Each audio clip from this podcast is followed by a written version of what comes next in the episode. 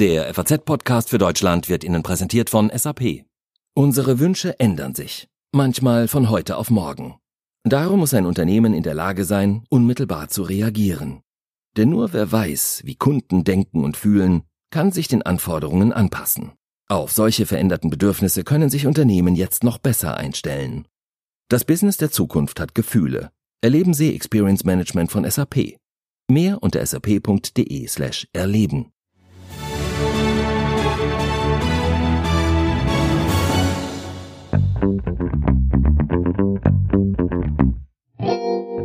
Wir stecken noch mittendrin, aber eins, das steht jetzt schon fest. Das Coronavirus wird die Wirtschaft weltweit massiv schädigen.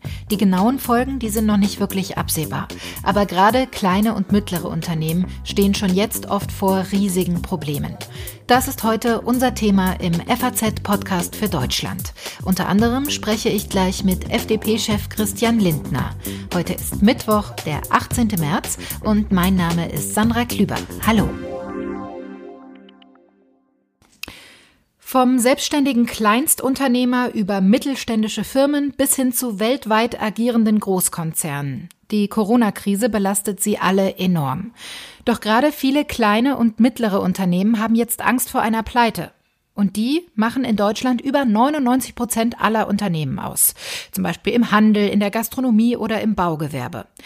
Ja, und jetzt gibt es auch noch den großen Knall in der Automobilindustrie. VW, Audi und Daimler haben gestern mitgeteilt, ihre Produktion vorerst zu stoppen. Und heute auch noch BMW. Und auch davon sind neben den eigenen Mitarbeitern unzählige kleine und mittlere Unternehmen direkt betroffen. Zum Beispiel der Rüsselsheimer Zulieferer Univer. Ich spreche jetzt mit dem Geschäftsführer Markus Oerder, der für 35 Mitarbeiter verantwortlich ist. Hallo, Herr Oerder. Schönen guten Tag, Frau Klüber. Ja, was ging Ihnen denn gestern als erstes durch den Kopf, als klar war, dass Daimler, VW und die anderen großen Autobauer ihre Produktion stoppen? Ja, erstmal darf ich sagen, das ging mir nicht gestern durch den Kopf, weil ich ja schon länger in der Branche tätig bin, seit 25 Jahren und wir jetzt in der Automobilindustrie schon seit bereits zwei Jahren mit größeren Problemen zu kämpfen haben. Alles ein bisschen basierend auf der Thematik äh, Elektrofahrzeug. Das heißt, äh, diese Meldungen, die jetzt natürlich noch zusätzlich durch Corona äh, stattgefunden haben, waren jetzt keine Neu- oder Eilmeldung für mich. Das heißt, wir haben schon des längeren Zeit gehabt, uns darauf vorzubereiten. Ähm, was bedeutet das für uns? Das ist natürlich eine andere Geschichte. Ähm, wenn bisher Projekte verschoben worden sind, äh, aufgeschoben worden sind, bedeutet das für uns momentan natürlich einen Großteil der Projekte, die wir gerade abwickeln, sind damit komplett gestoppt. Hätten Sie mit so einer Situation gerechnet? Dass die Situation über, über Corona, dass das äh, Automobilwerke jetzt komplett geschlossen werden hier und, und die Produktion einstellen, äh, hat mich das vor vier Wochen einer gefragt. Selbstverständlich nicht. Wir haben mit ganz anderen Problemen in der Automobilindustrie zu kämpfen gehabt. Ähm, dass tatsächlich aufgrund der Elektrifizierung am, am Markt und äh, auch die Automobilisten, die selber nicht wissen, was passiert morgen, welche Fahrzeuge werden fahren, welche Fahrzeuge werden benötigt, ähm, wurde bisher auf die Bremse getreten bezüglich äh, welche, welche Neufahrzeuge kommen. Dass die gesamte Produktion eingestellt worden, wurde jetzt, ist sicherlich für alle sehr überraschend die letzten Wochen durch Corona gekommen. Welche Unternehmen beliefern Sie denn genau in der Automobilbranche? Wir sind Gott sei Dank äh, Lieferant eigentlich der gesamten Automobilindustrie, weil wir breit aufgestellt sind mit, mit den Produkten. Haupt, Hauptkunden ist sicherlich der Volkswagen-Konzern, Opel und Ford. Ähm, aber ansonsten grundsätzlich beliefern wir die gesamte Automobilindustrie. Ja, die ja jetzt erstmal gesamt eigentlich ihren Produktionsstopp bekannt gegeben hat, gestern und heute. Wie ist denn Ihre Situation jetzt gerade? Könnte man sagen, dass das mittelfristig auch existenzbedrohend für Sie werden kann? Ähm, ganz sicher, ja. Noch, noch haben wir Aufträge im Hause, die wir, die wir abwickeln können und produzieren können. Ähm, das heißt, die, die, die Werkstatt, wir, wir bauen momentan äh, sehr intensiv Vorrichtungen für Elektrofahrzeuge bei Volkswagen.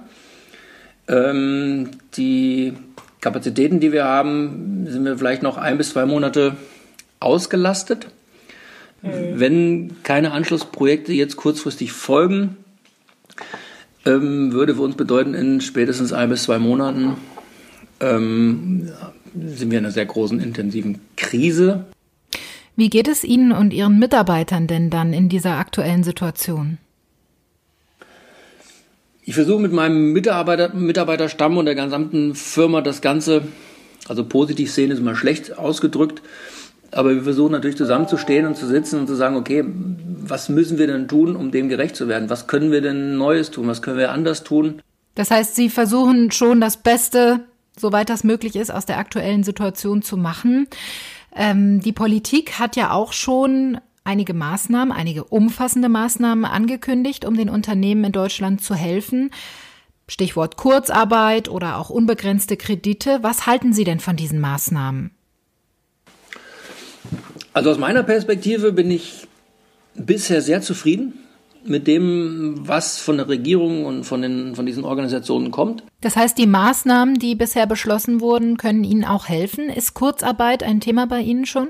Ja, definitiv. Also wir, wir versuchen uns natürlich mit, mit allen diesen Dingen auseinanderzusetzen. Äh, das geht los ähm, natürlich bei den Gesundheitsthemen. Wie kann ich meine Mitarbeiter überhaupt schützen?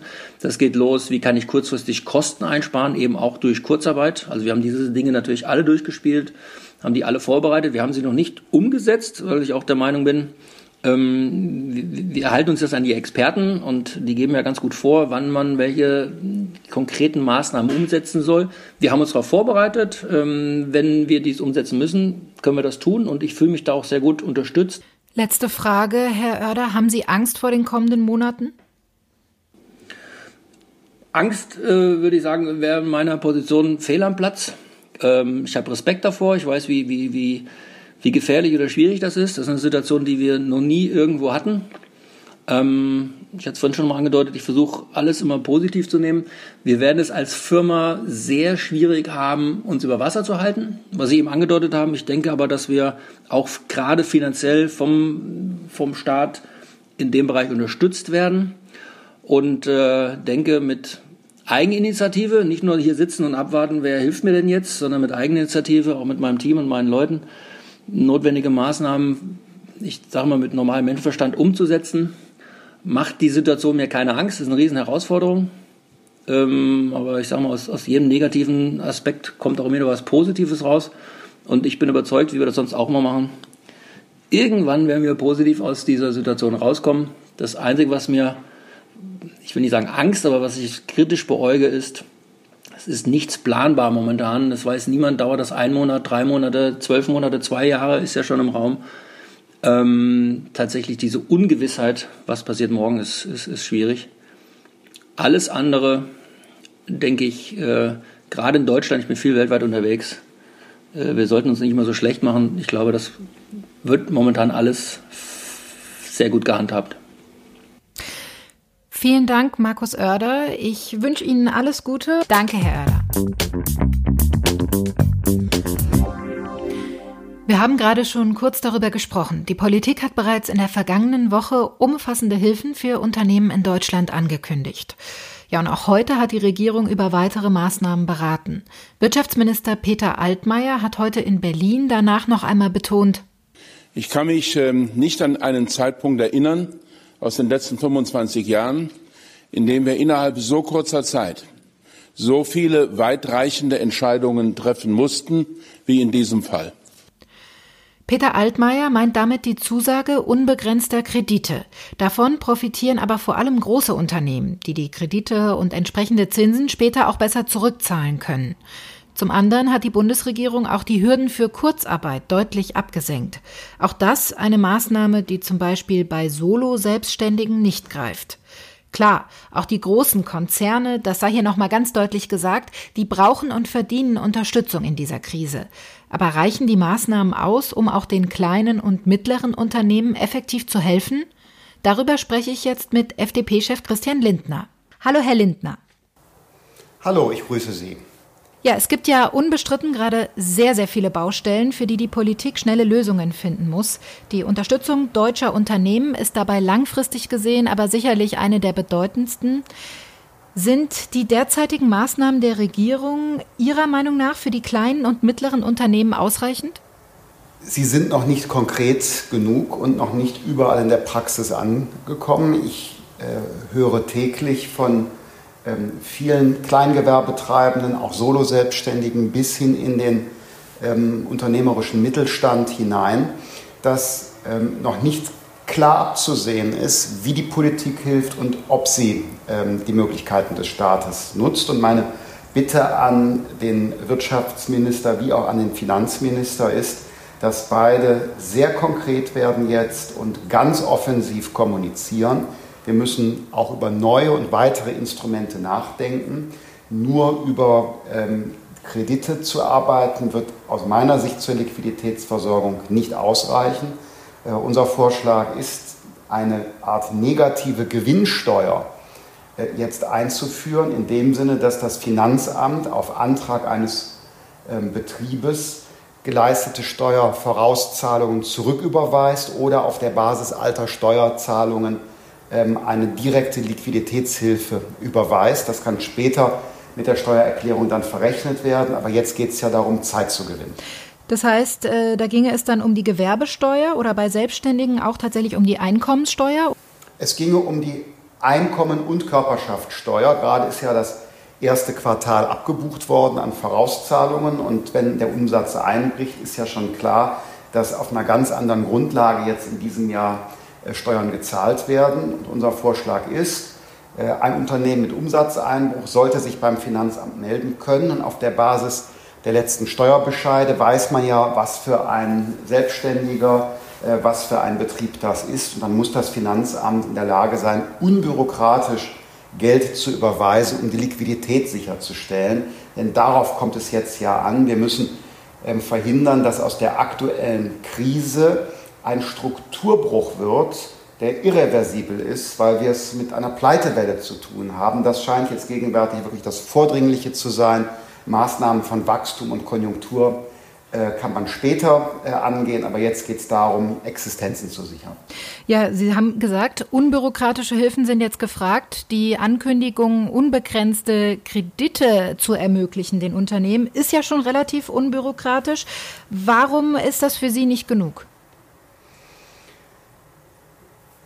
Weil wir die ähm, Zeitfristen dafür und auch die Art und Weise, wie es bei der KfW abgewickelt äh, wird, gegenwärtig noch gar nicht übersehen können. Das ist das eine, wird das wirklich tatsächlich so schnell in die Praxis kommen.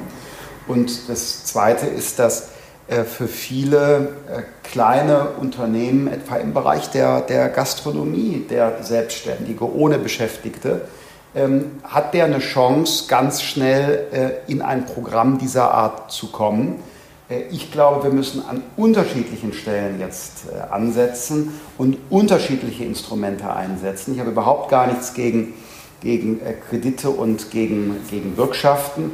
Ähm, aber zunächst sehe ich auch den Staat in einer direkten Verantwortung. Wir haben ja eine Verbindung zwischen Staat und Wirtschaft über die Finanzbehörden. Das ist der direkte Kanal. Warum nicht den auch nutzen? Ähm, in der Fläche ähm, unserer deutschen Wirtschaft.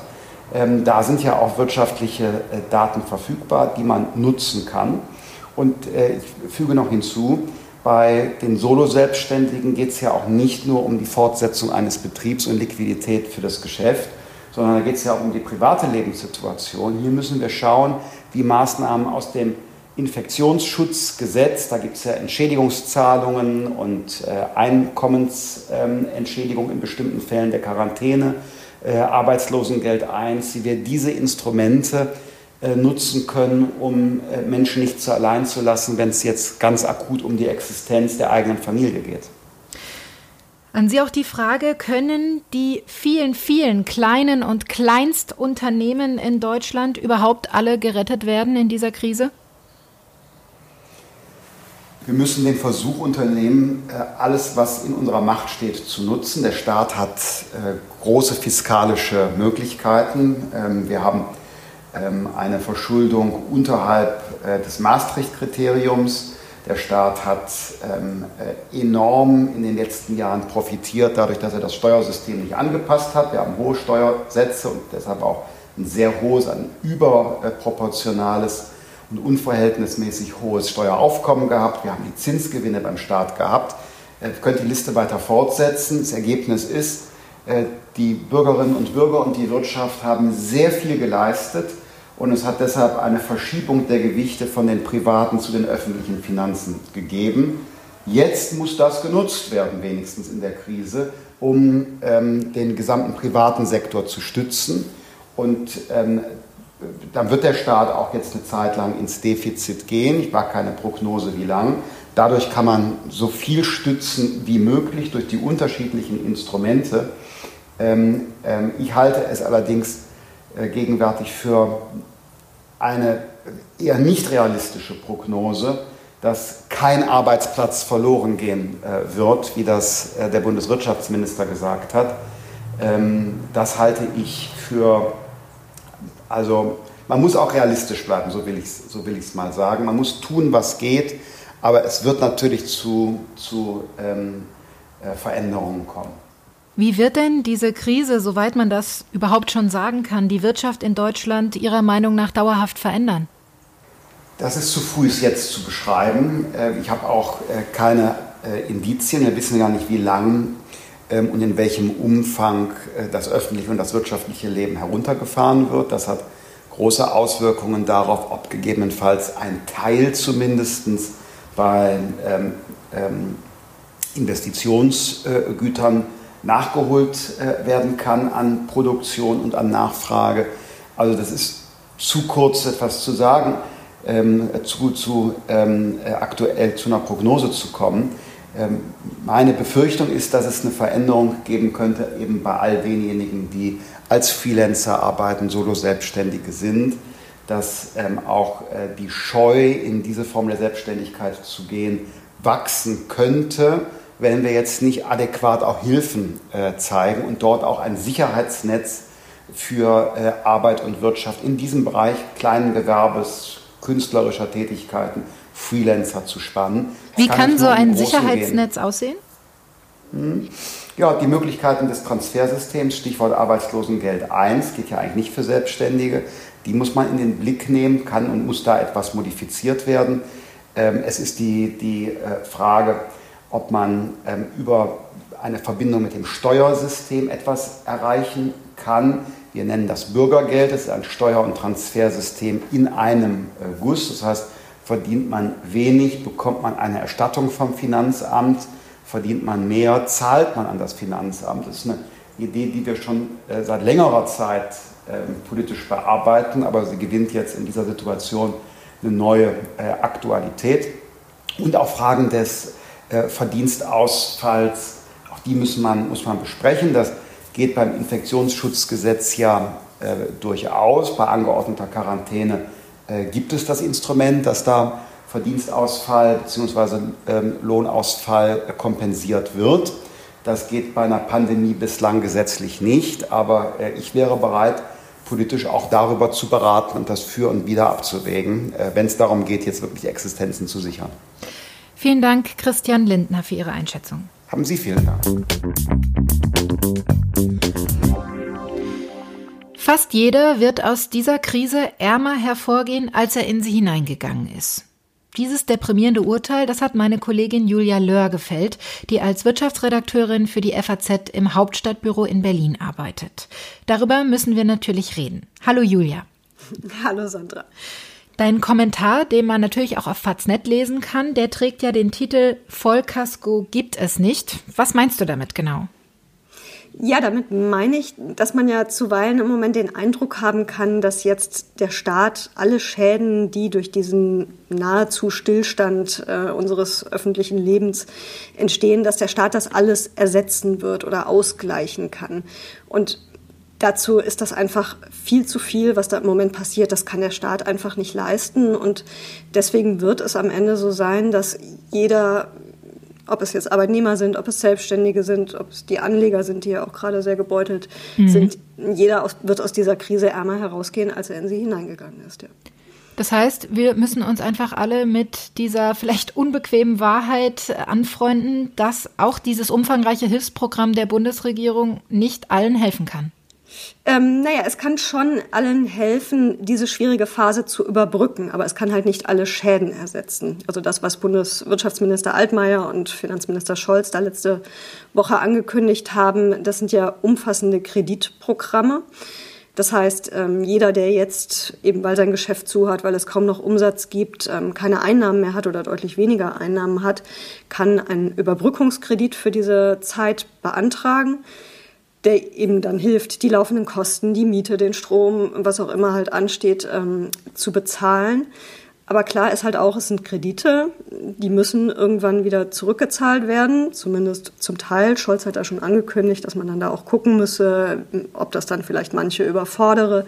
Ja, Aber das ist zumindest im Moment der Plan. Gerade die, die kleinen und mittleren Unternehmen könnten da ja auch durchaus in Bedrängnis kommen.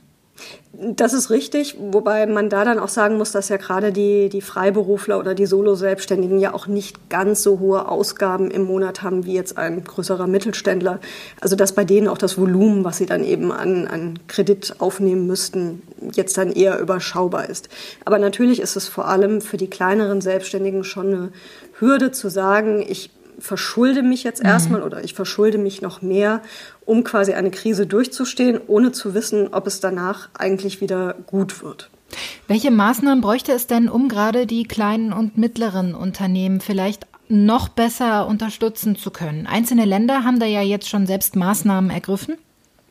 Genau, das haben, also Bayern ist vorgeprescht. Ähm, die haben schon gestern gesagt, dass sie äh, den Unternehmen, die bis zu, also Freiberuflern und Selbstständigen mit bis zu 250 Mitarbeitern, dass sie denen direkte Zuschüsse zahlen wollen, die auch nicht zurückgezahlt werden müssen, einfach um über diese schwierige Zeit zu kommen, zwischen 5.000 und 30.000 Euro.